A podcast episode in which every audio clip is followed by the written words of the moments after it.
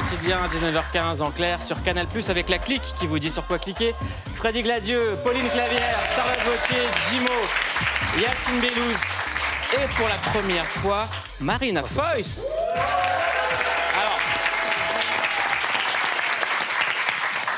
Avant de commencer, il faut que je déclare tout l'amour et toute l'admiration que j'ai pour Marina Foïs, une de nos comédiennes préférées, avec des engagements qu'on soutient, qu'on défend, qui ose parler, qui fait son travail comme personne, et une carrière exceptionnelle et des choix toujours minutieux. Bravo Marina, merci d'être là.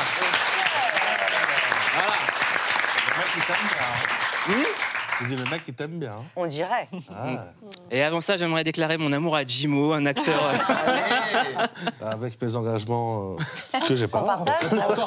C'est vrai que tu es très engagé, Jimo. T'es très engagé, Jimo. Ouais, tu défends plein de causes. Euh, Marina, ouais. euh, euh, année très riche, euh, thriller qui est, je pense que voilà, je- Incroyable. je dis, je dis- je- ça sent le César, ça s'appelle Asbestas, avec Denis Ménochet, et, et- et on espère le César pour Ma- Marina Foïs, je le dis. Alors, je dois vous donner une information capitale. Ouais. Nous ne sommes pas éligibles. Comment ni Denis Ménochet, ni moi. Et non. Mais c'est espagnol, c'est ça? Voilà, c'est un film espagnol. et alors, il y a des histoires de coproduction et de parts de coprod qui sont pas assez importantes françaises et de langue parlée. D'accord. Parce que donc on parle beaucoup en espagnol dans le film. Alors, est-ce que ici Attends, je peux remettre le. César de la meilleure Ouais. actrice dans un film espagnol à Marina Foïs? pas. Oui. Alors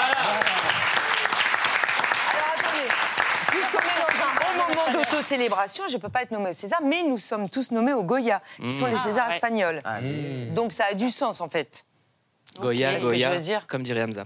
Euh, vous êtes également dans la comédie L'année du requin et à l'affiche de cet été-là d'Éric Lartigot qu'il faut aller voir en salle au cinéma. Le cinéma, c'est important. Il y a des super films comme cet été-là. Et bientôt aux côtés d'Isabelle Huppert dans La Syndicaliste. Et demain, on pourra vous voir dans la série En place sur Netflix, réalisée par J.P. Zadi avec Éric Judor, Benoît Poulvord, Fadili Camara, Fari, Pana- Panayotis Pasco et vous êtes Corinne, Corinne Douanier. Pourquoi est-ce qu'il faut aimer Corinne Euh, bah, on dirait que les deux, et JP Zadi et euh, enfin, son personnage Stéphane Blé et Corinne Douanier, il leur reste un bout de, de, de- de sincérité, d'honnêteté. Ils ne sont pas encore complètement corrompus. Vous avez, le, obsession, slo- le- c'est- vous avez le, pardon, le slogan écolo le plus claqué, envers et contre tout. Ouais, nul. ok. Bah, un slogan, c'est rien. Ce qui compte, c'est ce qu'il y a derrière le slogan. Pauline. Et son obsession, c'est surtout de ne pas se couper de la base. Oui, absolument. Bah, bah, c'est- elle vient du terrain. hein. Elle, a, elle a été maire. Elle a été. C'est quelqu'un qui vient pas du du sérail, mais du terrain. On est elle vient d'accord du terrain, mais elle est quand euh, même agrégée d'économie et Oui. d'histoire. Elle parle couramment sept langues, dont Ah bah. l'afghan, le mandarin, et elle est maire de son village depuis qu'elle a 18 ans. Sa porte-parole est sourde et Eh, muette. C'est une fiction. Hein. Voilà. Nous, on était là, ouais, bravo. On parle pas de Sandrine Rousseau. Elle défend les femmes, les exilés, les communautés LGBTQIA+, et la diversité. Euh, parmi ses arguments, vous savez qu'en France, il y a des couples qui continuent de faire trois enfants. C'est irresponsable. C'est peut-être pas l'argument le plus populaire ou le plus qui rassemblera le plus, mais elle attire sur le fait que potentiellement un enfant, ça crée des déchets. Bah, on peut en parler. Après, on décide si on vote pour ou pas. C'est un Et de pour ses ce qui arguments. est du mandarin, vous avez vraiment. J'ai appris trois phrases de mandarin, j'ai appris deux phrases d'afghan. C'est un peu stylé. Ouais. Exemple, qu'est-ce qu'il en reste une ou... Il me reste un truc comme ça, je ne sais pas ce que ça veut dire. Et en chinois, en mandarin, rien. Et en langue des signes, euh, non plus. Mais attendez, nous, les acteurs, on a une mémoire de perverse, en fait. On peut apprendre très, très vite quelque chose quand on a un but très précis. Et moi, je crois que j'ai une touche qui efface vraiment. Je me souviens plus des textes, je me souviens plus de ce que j'ai appris. Il me reste un tout petit peu d'espagnol. C'est bizarre. On a un fonction. Faudrait. Je crois que Anouk Grimbert, elle a écrit un livre sur le cerveau des acteurs. Et je pense qu'en vrai, c'est intéressant. Parce que je pense qu'on met en place des trucs euh, qui servent à personne d'autre qu'à nous. Hmm. Ce qui est intéressant, c'est que le personnage était très poussé et que vous avez vraiment été chercher des trucs euh, sérieux, quoi. Du vrai mandarin et du vrai afghan. Ah bah oui. Et surtout des, vraies, euh, des vraies inspirations de la campagne présidentielle de la dernière campagne. Quoi. Il, y a, Ouais. il y a plein de références. Euh, moi, j'ai trouvé que c'était super drôle, mais qu'il y avait plein de petites, euh, plein de trucs euh, vraiment en, en souterrain, qu'on, enfin très intelligents. En fait. Bah moi, je trouve que c'est la force de, de, de Zadi, dans Tout simplement Noir, dans ce truc-là, c'est qu'il dit des trucs deep, Ouais. un peu mine de rien, mais les trucs qui sont dits. Euh, en revanche, qu'il ne faudrait pas qu'on raconte, c'est que c'est une parodie des hommes politiques. D'abord, parce que je pense que ça n'intéresserait pas Jean-Pascal, que moi, je ne l'aurais pas fait, parce que moi, je prends la politique très au sérieux. Et j'ai pas envie, le, le registre cynique où juste on parodie, on juste on se fout de la gueule, en fait, ça n'intéresse plus personne depuis longtemps. Je crois que l'heure est trop grave. C'est dangereux pour la démocratie en réalité. Voilà. Les Donc, moqueries sur les politiques, oui. les tics de langage, pas- le il a dit ça 22 fois, ça fatigue. en Ouais, fait. euh, c'est pas. Et en plus, ce n'est pas du tout ce projet-là. Donc euh, c'est pas ça. Mais évidemment. euh, évidemment, euh, je m'appelle Corinne Douanier, donc on va pas dire aux gens qu'on n'a pas du tout pensé euh, À elle. à elle. En tout cas, Marina, moi j'ai euh, une bonne et une mauvaise nouvelle. La mauvaise nouvelle, c'est qu'à partir de demain, plein de gens vont vous appeler Corinne dans la rue. Ouais. Et la on bonne- m'appelle Marie-Joëlle depuis 20 ans, donc euh, ça va aller. Bah préparez-vous à être Corinne. Et la bonne, c'est qu'on regarde la bande-annonce d'en place. Euh, Stéphane, lui, est candidat à la présidentielle. Levez la main, euh, dites-moi ce que ça vous inspire. C'est un homme euh, Noir, banlieue, deal. polygamie. J'ai jamais vu ça de ma vie. Même Guy Georges, il se présentait à plus de chances que Stéphane. Donc il nous faut une mesure qui bastonne, qui tape. Bah, L'exemple de douanier, sous zéro déchet, c'est très fort. tu la veux? Mais en fait, c'est ça notre mesure phare. Manger bien pour rien.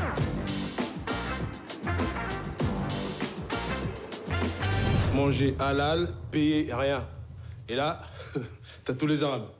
Et crois-moi, il y en a beaucoup. hein. Et regarde-le, il est sur toutes les chaînes en train de bénir la foule. Il me prend 8%, il me siphonne. Blé, on va se le faire. Blé et douanier semblent donc bien partis pour s'affronter au second tour de l'élection présidentielle. Tu seras jamais président. Eh, on est en France, ils sont les beaux États-Unis. Ça s'appelle En place, c'est réalisé par Jean-Pascal Zadi avec Marina Foïs et l'excellente Fadili Camara. Je le souligne, on embrasse très fort Fadili. Jimo, t'as joué dedans et apparemment t'es plus. Euh, ben écoute, j'ai pas encore vu la série. Ceux qui l'ont vu, bon, pas vu. Donc c'est-à-dire que j'ai été coupé, quoi. C'est affreux. Ouais. Ça arrive au plus grand. hein. Je suis pas l'un des plus grands, donc c'est pour ça que ça peut. Non, tu ça arrive, franchement, déjà ça arrive à tout le monde, Jimo. Tout le Mais monde. pas grave. Ouais, je- je- je- Moi, j'ai été coupée entièrement du premier film de Maïwen. Ah ouais Ah ouais. Le bal des Bah ouais. actrices Non, avant. Euh, Pardonnez-moi. avec son, je- avec, son, avec son père, et c'est ça C'était ça le film? Ouais. J'avais, elle m'avait, elle m'avait appelé. C'est comme ça qu'on s'est rencontrés d'ailleurs. Donc j'ai bien fait de le faire et d'être coupée parce qu'après il y a eu toute la suite. Mais un jour elle m'a appelé. Elle était en montage et j'avais tourné une nuit avec elle. Donc c'était une grosse scène. Et elle m'a dit je n'arrive pas ins- dans ma narration cette scène n'a rien à foutre. Je lui trouve pas de place. Comment vous Donc avez c'était réagi pas de ma faute. Je jouais bien. Bah, j'ai dit merci de me prévenir parce que parfois les metteurs en scène ils préviennent pas. Et moi je vais beaucoup au cinéma et j'ai plein d'amis metteurs en scène. Donc je sais que c'est vrai. Je sais que de- de- parmi tout ce qu'on a filmé, il y a des choses qui ne trouvent pas leur place. Et j'étais OK. J'ai été voir le film au cinéma qui m'a beaucoup plu. Et voilà. Est-ce que ça t'a consolé, Jimo? Un petit peu. hein. Tu te sens mieux Non, mais c'est pas grave. C'est juste que maintenant, il faut me payer, quoi. T'as pas été payé Euh, Pas pas, encore encore. Pas mais encore bon, ça va arriver. On va s'en occuper. Je m'inquiète pas, je, je suis là, je De suis toute façon, tu flex. fais pas ça pour l'argent. Bon, pas du tout. Voilà. T'as fait ça pour l'amour. Je fais Bah ça voilà. pour l'engagement. Oui, donc Voilà. tu peux regarder la cam et dire à la prod, c'est pas nécessaire d'envoyer le virement. C'est nécessaire. faut Marina, euh, le principe de l'émission est simple. Ça s'appelle Click. Donc c'est une clique, une bande qui dit sur quoi cliquer et on analyse un petit peu tous les contenus auxquels on a accès sur les plateformes, sur les réseaux. Et en ce moment, on est submergé tout le temps, tout le temps d'informations, d'informations. Et je tenais à faire place à quelqu'un de très important parce qu'en ce moment, euh, moi, il y a une tendance. euh, qui me fait peur sur les réseaux, c'est l'antisémitisme, c'est en train de remonter. Il y a des. J'aime pas non plus. Hein. Voilà. Pas vous... Ouais, ouais, bon, on est C'est pas parce que je suis juive, hein, ça n'a rien à voir. Mais j'aime pas. En tout cas, voilà, il y, a des- il y a des stars internationales qui font des sorties euh, pas possibles. Euh, Il y a des gens qui ont commis des choses euh, folles qui commencent à revenir comme si de rien n'était. Et je tenais à faire partie d'un devoir de mémoire vendredi prochain. C'est la journée internationale dédiée à la mémoire des victimes de l'Holocauste. Dans un instant, on va recevoir Esther Seno, déportée à 15 ans à Auschwitz. À Auschwitz. Ça fait 30 ans qu'elle parcourt la France justement pour transmettre aux jeunes euh, son discours, son histoire aux jeunes générations, parce que entre voir des choses à la télé et sur les réseaux et entendre quelqu'un qui l'a vécu, c'est totalement différent. Il reste très peu de personnes encore en place, donc on a de la chance de la recevoir juste après ça. Je ne peux oublier la promesse que j'ai faite là-bas à ma sœur, âgée de 17 ans, avant qu'elle ne soit sélectionnée pour la chambre à gaz pour cause d'épuisement, de raconter tout ce que nous avions subi. Esther Seno a été déportée en 1943. Elle a passé 16 mois dans le camp d'extermination d'Auschwitz-Birkenau. Rescapée, Aujourd'hui âgée de 95 ans, elle n'a jamais cessé d'honorer la promesse faite à sa sœur, témoigner sans relâche sur les traces de son passé. Nous sommes arrivés devant le grand portail. Alors évidemment, là, les portes se sont ouvertes. Et là, vraiment, quand vous arrivez d'un pays civilisé, on avait vraiment l'impression qu'on arrivait en enfer. Des combattants de la mémoire, pour que personne n'oublie ce qu'il s'est passé il y a bientôt 78 ans.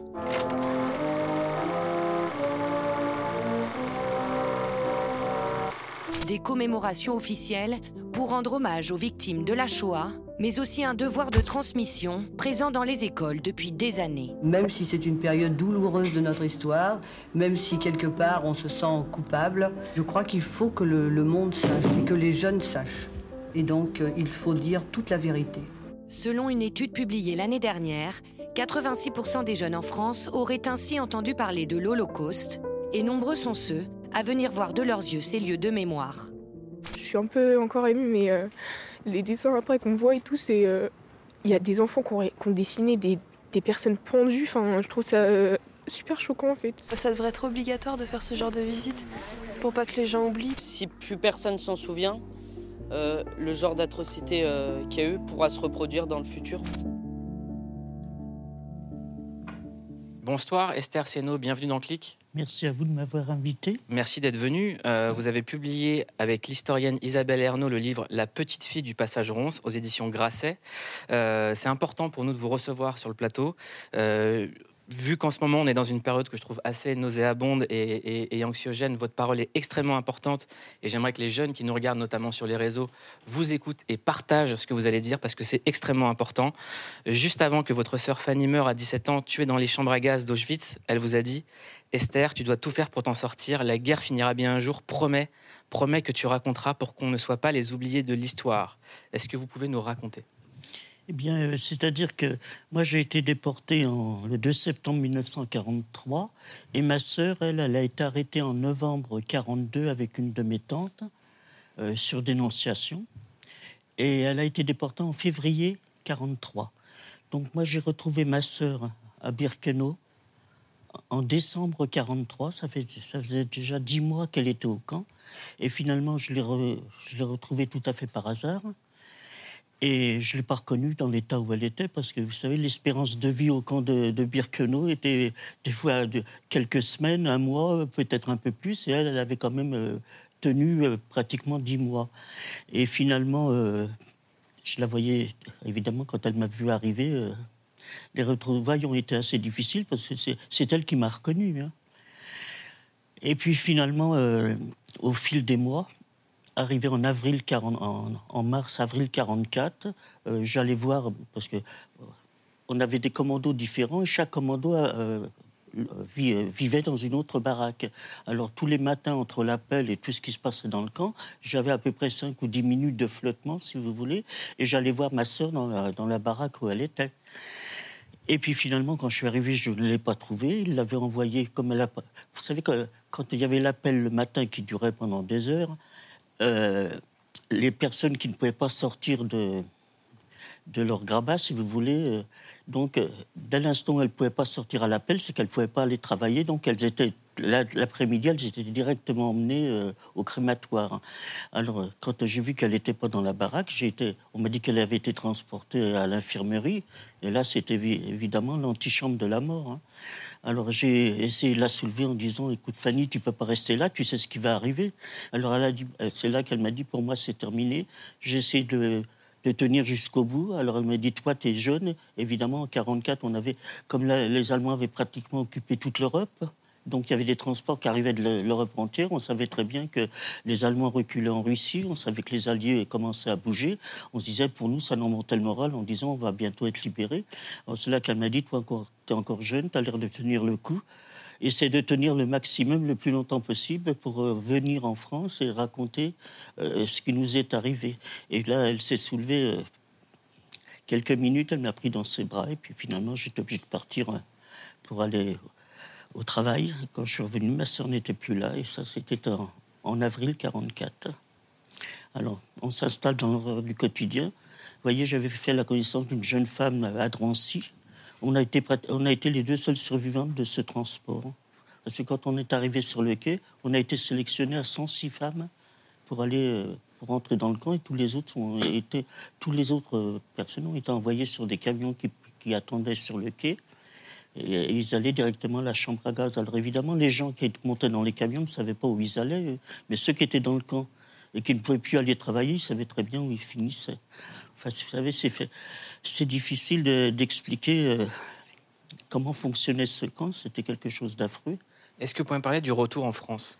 Bah, le retour de- en France a été. bah, C'est-à-dire que, pour vous dire, quand on a fait la. Parce que le 17 janvier, il y a eu l'évacuation du camp. Le 17 janvier, on nous a mis dehors à l'appel, et puis on nous a dit on évacue le camp, et on a fait ce qu'on a appelé la marche de la mort. Alors, d'Auschwitz jusqu'à Gleiwitz, ça fait à peu près 80 ou 100 kilomètres. On a marché comme ça pendant des jours. Et au fur, au fur et à mesure qu'on marchait, les, femmes qui tombaient, ben, les SS qui nous encadraient, ben, ils leur mettaient une balle dans la nuque. Vous savez, on a laissé du monde hein, sur la route. J'ai une question à vous poser. Aujourd'hui, euh, vous faites un, devoir de mémoire important. Vous allez à la rencontre des élèves dans les collèges, dans les lycées. Euh, on assiste aujourd'hui à des générations qui sont de moins en moins au fait de ce que vous avez vécu et de ce qui s'est passé, qui s'informent sur les réseaux sociaux, qui se désinforment sur les réseaux sociaux. C'est quoi les questions qui vous surprennent le plus?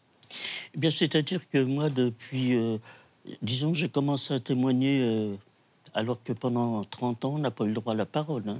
C'est-à-dire les seuls qui avaient le droit de parler, c'était les, les déportés euh, politiques, ceux qui avaient fait de la résistance. Alors évidemment, ils ont été re- reçus en héros, c'était tout à fait normal, ils savaient pourquoi ils avaient été déportés.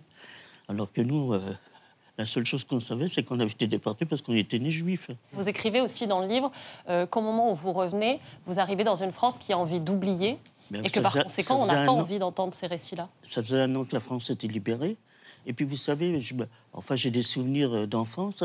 Euh, quand, en 1933, Hitler a pris le pouvoir, vous aviez beaucoup de- de- d'Allemands et d'Autrichiens qui sont venus et qui venaient dans nos quartiers raconter ce qui se passait. Et personne n'a voulu les croire en disant que c'était impossible. C'était tellement... euh, On ne pouvait pas imaginer que finalement on ne les a pas crus. Et nous, quand on est revenu, qu'on a voulu parler, on ne nous a pas crus non plus. C'est-à-dire que quand je suis revenu avec Marie, euh, avec pas mal de péripéties encore, euh, je suis retourné dans le quartier où j'habitais, puisque j'habitais à Belleville quand euh, il y a eu toutes ces arrestations. Et là, évidemment, quand on est revenu, on avait encore les cheveux rasés et je pesais 32 kilos. Alors, vous savez, dans la rue, un an après la libération, des femmes rasées, on n'en voyait plus beaucoup. Alors, il y a eu un petit attroupement en nous disant bah, Qu'est-ce qui vous est arrivé? Racontez-nous. Alors on a commencé à vouloir leur raconter, on disait l'incrédulité dans leurs yeux, et puis ils ont commencé à dire vous êtes devenue folle, vous racontez n'importe quoi, c'est pas possible, il faut vous taire, il faut pas propager des histoires pareilles. Et ils ont fini par nous dire vous êtes revenus si peu nombreux, qu'est-ce que vous avez fait vous pour revenir et pas les autres? Alors on a été pratiquement culpabilisés d'être revenus. Pauline sur le livre. Euh, donc ce livre, déjà, je tenais à dire qu'il il est écrit avec euh, Isabelle Ernaud et il y a un gros travail d'historien qui est fait, qui est sublime. Et il y a un des passages qui, moi, m'a particulièrement touchée. C'est celui que vous avez tenu à faire, Esther, autour, qui s'appelle Fragments. C'est le deuxième chapitre où vous décidez de vous adresser, euh, mère. en fait, euh, à vos disparus. Pour euh, leur expliquer ce qui est, Voilà, ce qui est devenu le reste de notre avec famille. des, avec des photos, avec des écrits. Et il y a une lettre en particulier, donc je voulais lire un petit extrait que vous adressez à votre sœur, où vous dites Fanny, quand cette photo de toi est, est arrivée sous mes yeux, quand est-elle pardon, arrivée sous mes yeux, j'ai oublié à qui souris-tu, qui tient l'appareil? Et pourquoi cette photo ce jour-là? Peut-être juste pour le plaisir, parce que c'est la vie et que ça se voit. Et euh, je me demandais justement, votre sœur, elle est déportée euh, un an après cette photo. Pourquoi vous avez ressenti le besoin, Esther, de lui écrire directement, de passer par ce chapitre justement où vous, vous écrivez, vous dédiez carrément vos mots c'est-à-dire que c'est, difficile. euh, Vous savez, la seule personne. Enfin, j'ai vu mourir des millions de gens dans les camps, mais la seule personne de ma famille que j'ai vu mourir, c'était ma sœur. On a toujours l'espoir de dire que je savais que tout le reste de ma famille avait été arrêté, déporté, en disant ils sont peut-être passés ailleurs. Alors finalement, euh, j'ai voulu. Je ne sais pas pourquoi, c'est des choses comme ça qui me sont revenues euh, en voulant parler d'elle. Elle était c'était une intellectuelle, tout à fait l'opposé de ce que j'étais, parce que moi j'étais un véritable garçon manqué. Et au camp, euh, c'est pratiquement elle qui m'a sauvé la vie quand je suis arrivé. Euh, Marina, du côté de votre père, votre grand-mère était allemande, votre grand-père italien. Du côté de votre mère, votre grand-mère était juive et égyptienne. Et vous dites qu'on lui a fait porter l'étoile jaune. Oui, en, fa- ben, en fait, elle était mariée. Mon grand-père était russe. Sa mère s'appelait Suzanne Cohen, mais il disait qu'il n'était pas juif. Ça, c'est son histoire à lui. Et quand la guerre a éclaté, il a demandé à ma grand-mère de porter l'étoile juive. Et elle, elle voulait pas. Ils étaient à Paris. Euh, finalement, elle l'a enlevé. Elle s'est fait faire des faux papiers et elle s'est planquée en Suisse. Donc, elle a eu la chance, avec son, fils qui était le premier, elle a eu la chance qu'il ne lui ait rien arrivé. Alors, il y a un truc qui est assez émouvant, c'est que euh, je crois que c'est Spielberg qui a créé ça, la Shoah Foundation, où il a recueilli tout les, les témoignages des survivants, qu'ils aient été déportés ou pas, peu importe leur histoire. Et ma grand-mère raconte euh, ces années de planque sous des faux papiers euh, près à Lugrin, près d'Evian. Et c'est assez touchant parce qu'en fait, euh, moi, j'étais pas proche de ma grand-mère, mais peu importe. Elle raconte un truc. Elle dit Maman, j'ai débarqué dans le village et les gens me trouvaient très froide. Parce que forcément, elle pouvait pas livrer qui elle était vraiment. Elle avait été obligée d'aller à la messe pour faire semblant qu'elle était catholique et tout ça. Et en fait, c'est des vies de fiction qui sont euh, euh, incroyables derrière chaque personne. Moi, moi, j'ai beaucoup lu parce que bon. C'est non forcément mon histoire. Moi, j'ai lu plein de bouquins à l'adolescence. J'ai vu Nuit et brouillard. J'ai vu. Enfin, il y a plein. Pour qui voudrait. euh, Il y a plein de manières de rentrer dans cette histoire-là. C'est vrai que c'est important de la partager. Euh, c'est très courageux de votre part parce que, euh, d'abord, moi, je, une des choses qui me bouleverse le plus, Simone Veil le raconte aussi dans ses mémoires, c'est ce que vous dites, c'est qu'après, vous n'étiez pas du tout les bienvenus au dîner. Les résistants, oui. Les déportés juifs, non. Un mélange de honte, de culpabilité ou de dégueulasserie qui fait partie de la nature humaine, peu importe. Mais c'est très courageux de parler. Il y a des gens qui en- qui n'ont pas été capables. Et puis il y a des gens qui ont aussi écrit des grands ouvrages, comme Primo Levi, et qui quand même se sont foutus en l'air. En fait, c'est des histoires qui, sont quasiment impossibles à porter. Et moi, je ne peux pas raconter l'admiration que j'ai pour vous, qui avez traversé ça, et qui aujourd'hui en faites quelque chose. Euh, c'est évidemment bouleversant et nécessaire. Et voilà. Et voyez, quand je suis revenu, eh bien, écoutez, on est revenu dans l'indifférence totale. Moi, je n'ai retrouvé personne de ma famille. J'ai traîné un peu, j'ai recom- recommencé à traîner la galère parce que mes parents étaient arrêtés en 42 et moi, j'étais arrêté un an après. Alors, entre Mm. 42 et 43, vous voyez, j'avais 14 ans à l'époque. Entre 14 et 40 et 15 ans, je me suis retrouvé toute seule à traîner la galère dans Paris. Ouais. Alors, vous voyez déjà l'expérience. Ouais. C'est peut-être un petit peu ce qui m'a aidé à survivre à Auschwitz, parce que vous savez, quand on a traîné la galère dans Paris pendant l'occupation, euh, la vie n'était pas facile. Alors pour vous dire, quand je suis revenu devant l'indifférence des gens au bout de quelques mois, eh ben, j'ai baissé les bras, chose que j'avais jamais voulu faire à, à Pierre Queneau, parce qu'il y a beaucoup de femmes qui se suicidaient. Moi, pour moi, c'était mon but, c'était de revenir, hein, de revenir et de parler, de raconter. Eh bien, j'ai baissé les bras, et je me suis retrouvé, enfin, à avaler des cachets, je me suis retrouvé quand même dans un hôpital psychiach- psychiatrique. Alors, voyez, moi aussi, j'ai fait une tentative de suicide. Vous savez, le pire, quand on, dans les circonstances, il n'y avait pas de cellule psychologique quand on est revenu. Mais de se retrouver de- toute seule devant l'indifférence, je crois que c'est ce qui, ce qui peut vous arriver de pire. hein. Aujourd'hui, euh, Esther, votre vie, c'est de parler aux jeunes. Euh, Il y a des jeunes qui nous regardent. Quel message vous voulez Eh bien, donner aux message, générations euh, futures bah, Je leur dis souvent que finalement, euh, je voudrais pas rester sur une note pessimiste, que je vois, quand je vois ce qui se passe actuellement, j'ai l'impression de revivre les mêmes événements, les mêmes actes antisémites, racistes et xénophobes qu'en 1940. Alors évidemment, euh, on a tellement de retours, on a tellement des, lettres, des poèmes de, ces jeunes qu'on rencontre régulièrement que ça nous motive quand même de continuer. Et puis pour nous, euh, on espère, vous voyez, sur ces milliers d'enfants que j'ai dû rencontrer, puisque moi j'ai commencé à témoigner, parce qu'au moment de la retraite, euh, j'ai- je suis parti dans les Pyrénées-Orientales, où là j'ai retrouvé des anciens brigadistes espagnols qui avaient été envoyés au camp de Mauthausen. Et eux, ils ont formé, eux, ils étaient considérés comme euh, déportés politiques, donc ils avaient le droit de parler. Et alors, euh, j'ai fait partie de leur association, puisque bon, je me suis retrouvé avec eux dans le même camp. Et puis c'est là qu'ils ont dit, bah, comme nous on va dans les lycées, pourquoi tu viendrais pas avec nous? Et vous savez, c'est pas facile euh, dans, dans cette partie de la France, les Pyrénées-Orientales à l'époque. Vous savez, c'était que des marécages et des moustiques. Ouais, Alors, il n'y avait, pas- très il y avait pas de communauté juive, si vous voulez. Alors évidemment, c'était pas facile. Eux, ils parlaient de, de, euh, de leur. euh, de leur déportation. Et moi, mon histoire était tout à fait différente de la nôtre. Est-ce que vous Et avez j'ai- l'impression que l'histoire bégaye? Comment? Que Moi l'histoire aussi, se moi répète aussi. Ouais. Attends de ça. Elle fait de Nova et tout. Esther, qu'est-ce qu'on peut vous souhaiter, tout simplement? Comment? Qu'est-ce qu'on peut vous souhaiter? Bah, vous savez, j'arrive à 95 ans, alors euh, j'espère continuer le plus longtemps possible. Merci beaucoup d'être venu, Esther. Merci à vous de m'avoir Merci. reçu. Merci. Euh,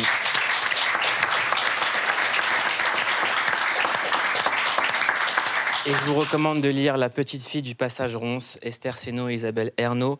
Le recommandé du soir, c'est en place. 您确定吗？时间上来说不会太短吗？完全没问题，tu peux me lundi le rendez-vous, je suis en pleine forme. Oui. Bonjour. Je suis Stéphane Blé, candidat à l'élection présidentielle. Moi, je sais qui t'es. Euh, William Crozon, directeur de la campagne, Éminence Grise, le cerveau derrière tout ça. Enfin, le DIRCAB, enfin, directeur de cabinet. si. Attends, euh, dire cap, je sais ce que c'est, pourquoi tu précises? Parce que je suis une femme, c'est ça? Non. Non, mais je suis comme toi, je fais de la politique, Oui, d'accord. j'ai du vocabulaire, femme, je fais des Il n'y études. a aucun problème. C'est fou comment vous parlez. euh, chi- c'est du chinois, hein Ouais. J'ai reconnu direct. Et vous étiez en Chine et tout euh, pour- Ouais. Est- Est-ce que c'est possible de s'entretenir avec vous cinq minutes dehors? Ben ouais, j'allais faire ma tournée, tu peux m'accompagner si tu veux. pas Par contre, sans ton politica, pardon. Waouh Alors ça, c'est frontal comme attaque. Je suis désolé, je suis pas politicard. hein.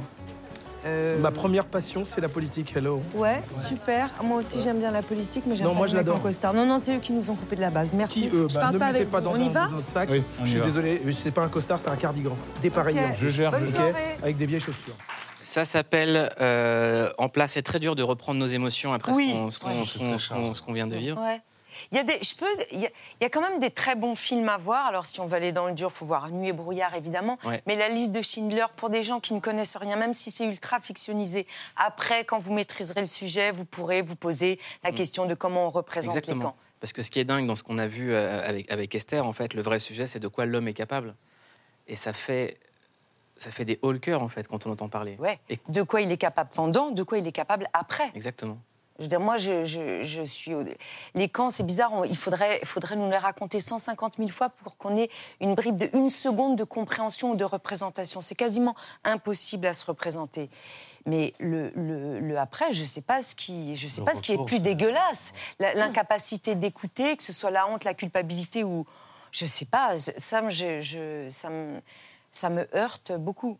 Et quand elle parle d'histoires qui peuvent se répéter aussi. Ouais. C'est ça qui est dingue. Mais d'ailleurs, moi, j'ai l'impression, dans tous les débats en ce moment et tout, je pense que ce, qu'on, ce dont on manque le plus les uns et les autres, et je me mets dans le paquet, c'est l'humilité, en fait. Dire, bah, ton histoire, je ne peux pas la comprendre Mm. parce que je ne la connais pas, parce que je ne suis pas noire. Toi, il y a une partie de l'histoire que tu connais pas parce que peut-être que tes grands-parents n'ont pas, ne se sont pas planqués. Si on avait l'humilité de dire, en fait, je ne sais rien de ton problème, donc je t'écoute, ça comme préambule, et après, on n'est pas d'accord, on s'engueule. Mais juste ce petit préambule. Et c'est pour ça qu'on va faire un quiz Marina présidente. Ah. Parce que moi, je le dis direct, je vote Marina.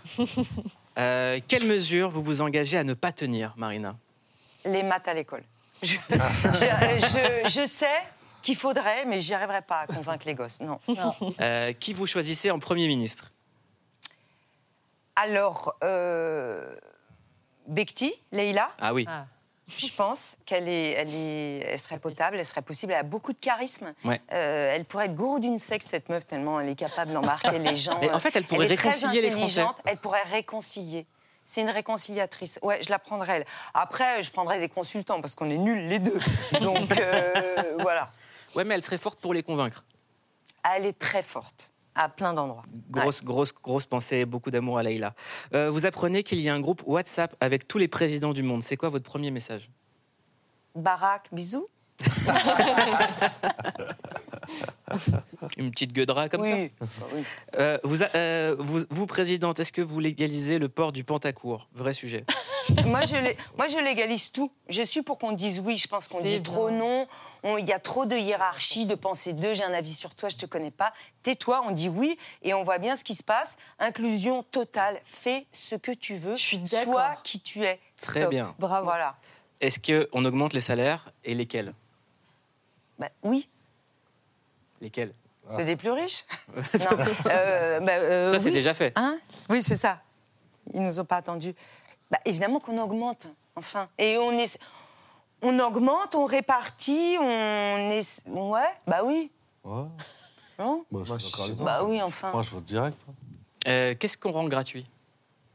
Bah, euh, la nourriture pour ceux qu'on faim déjà à la base et euh, des doudounes pour quand il fait froid et puis on donne des papiers Nationalité française, nationalité française, nationalité française. Tu veux quoi Française? Voilà. À la fin du quinquennat, euh, Marina, vous pouvez laisser un mot à votre successeur sur le bureau de l'Élysée. Que dit ce mot? Waouh Je sais pas. Euh, Garde la pêche? Rien à foutre. Ouais. Dans cinq ans, vous sortez votre autobiographie de présidente. C'est quoi le titre? Rien à foutre. Rien à foutre. Pour moi, ça serait Non, la moi, je. non, non, non. Je pense pas. S'ils en avaient tous rien à foutre. Ils feraient pas ça tout on serait, ce serait pas ça. Très ce dur serait pas politique, ça la hein. vie. Bah, de toute façon, c'est très dur d'être. Oui, la politique, oui, la vie publique, oui, les médias, oui, avoir une image de soi. Enfin, évidemment, tout le monde est fucked up, mais pas que les politiques, les vedettes aussi. C'est très compliqué aujourd'hui d'être quelqu'un d'honnête euh, euh, chez soi, dans sa chambre, face aux enfants, face aux amis. C'est très compliqué. On est perverti par plein de trucs, on perd un temps fou pour des conneries. Et euh, c'est très difficile de garder la ligne et de savoir qui on est, est-ce qu'on veut vraiment. C'est quoi la connerie sur laquelle vous perdez plus de temps? Moi? Euh, Bah, Instagram, franchement. Mais c'est pas que des Son conneries. corps, il a fait comme ça. ouais. non, j'ai dit, vas-y, je réponds la vérité ou j'essaye de faire un truc un peu smart. La vérité, beaucoup trop de temps. euh, La semaine dernière, Éric Judor a dit ça en interview. Dès qu'on devient transgressif, euh, on- est rattrapé par le col. Dès qu'on veut dire des choses, notamment sur euh, la- les classes sociales, euh, sur nos origines, on prend une volée de bois vert quand on défend des trucs. Il n'y a qu'à voir la polémique avec Omar euh, ces derniers temps sur les tirailleurs et sur ce qu'il a dit sur, sur les guerres en Afrique. Dès qu'on prend, même, en- alors là pour le coup, en comédie, des positions, ben, on, on présente notre flanc. Mais la polémique sur Omar, elle est dégueulasse, mais elle est surtout débile, elle est bête. Écoutez, vous êtes des ignorants. Euh, euh, déjà, donc soyez humbles, puisque vous ne savez pas, fermer vos gueules. En revanche, la France, elle est- il est intéressant ce pays, parce que la réponse à cette polémique, c'est un gros succès en salle pour un film qui parle des tirailleurs et qui est un film en peul. Donc en fait, euh, c'est un pays complexe, mais tout va pas si mal parce que cette réponse-là dans les salles, elle est la seule réponse euh, et c'était pas, je veux dire, c'était pas gagné. Voilà. On a quand même beaucoup de mais moi, je suis désolée. Moi, j'ai envie de lui, au, au- j'ai envie de lui envoyer, euh, pardon, euh, on est navré, excuse-nous. En plus, c'est bête, on perd du temps avec la connerie. Les cons, ils sont très très bruyants. C'est ça le problème. C'est qu'ils sont pas plus nombreux. La preuve, le succès du film, mais ils sont plus bruyants. Les cons et les ignorants. Pourquoi ceux qui savent pas parlent plus fort que les autres? Bah, les journalistes ont le droit de ne pas répéter ce que disent les cons. Oui. Voilà. Bah oui, évidemment, oui. Ouais. Et moi, j'ai pas donné de leçon. Euh, Marina, Click va bientôt toucher à sa fin. On a demandé à Marina Foy sur quoi elle clique. Et tu as répondu la série La nuit où Laurier Gaudreau s'est réveillé de Xavier Dolan. Ouais, bah, Xavier Dolan, c'est un metteur en scène que j'adore. Moi, je pense que j'ai vu tous ses films. Tout m'intéresse. Là, il s'attaque à la série et en même temps, ça reste absolument du cinéma. Il a fait un travail avec son chef-op, un travail de lumière, de cadre, de DA qui est absolument hallucinant. Les films de Dolan, je pense qu'ils sont, ils peuvent euh, satisfaire les cinéphiles évidemment parce qu'il y a une grammaire de cinéma, il y a tout ce qu'on veut machin.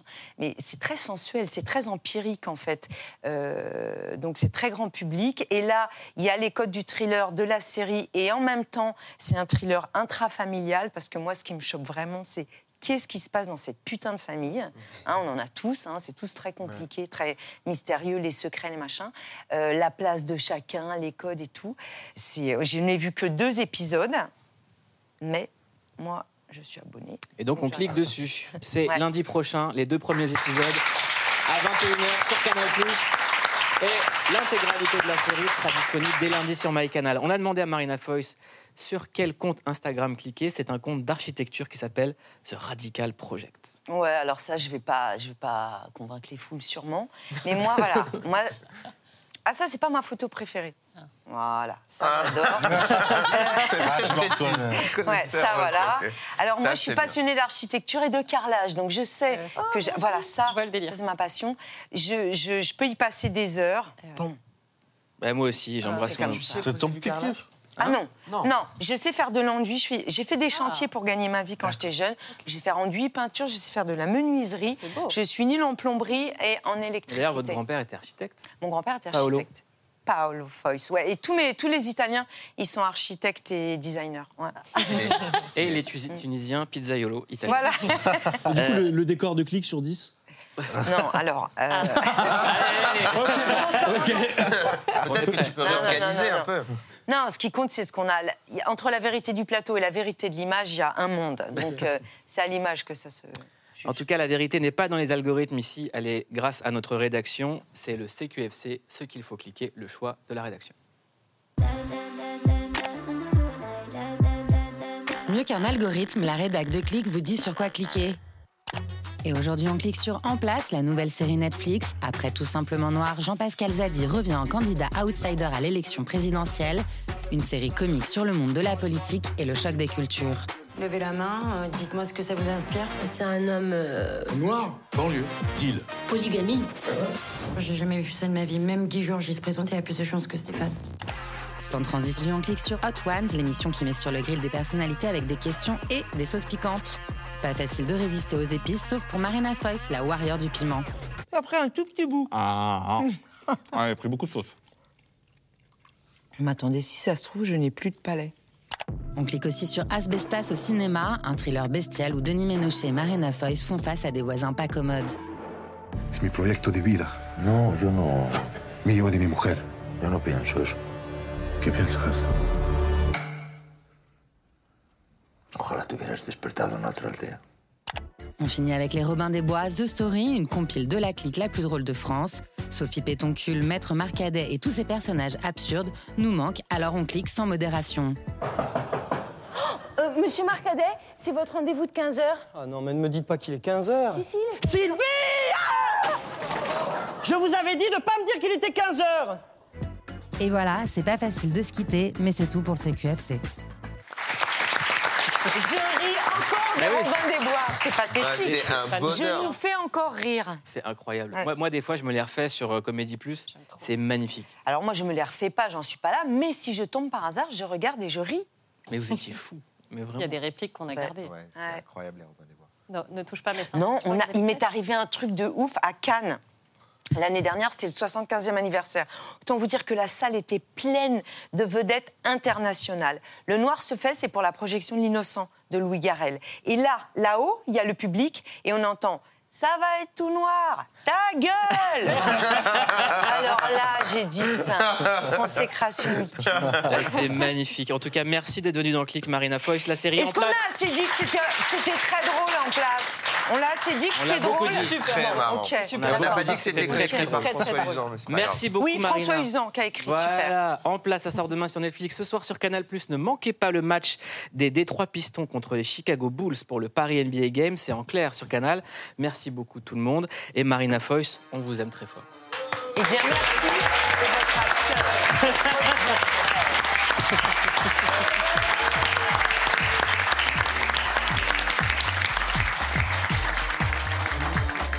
Life is good.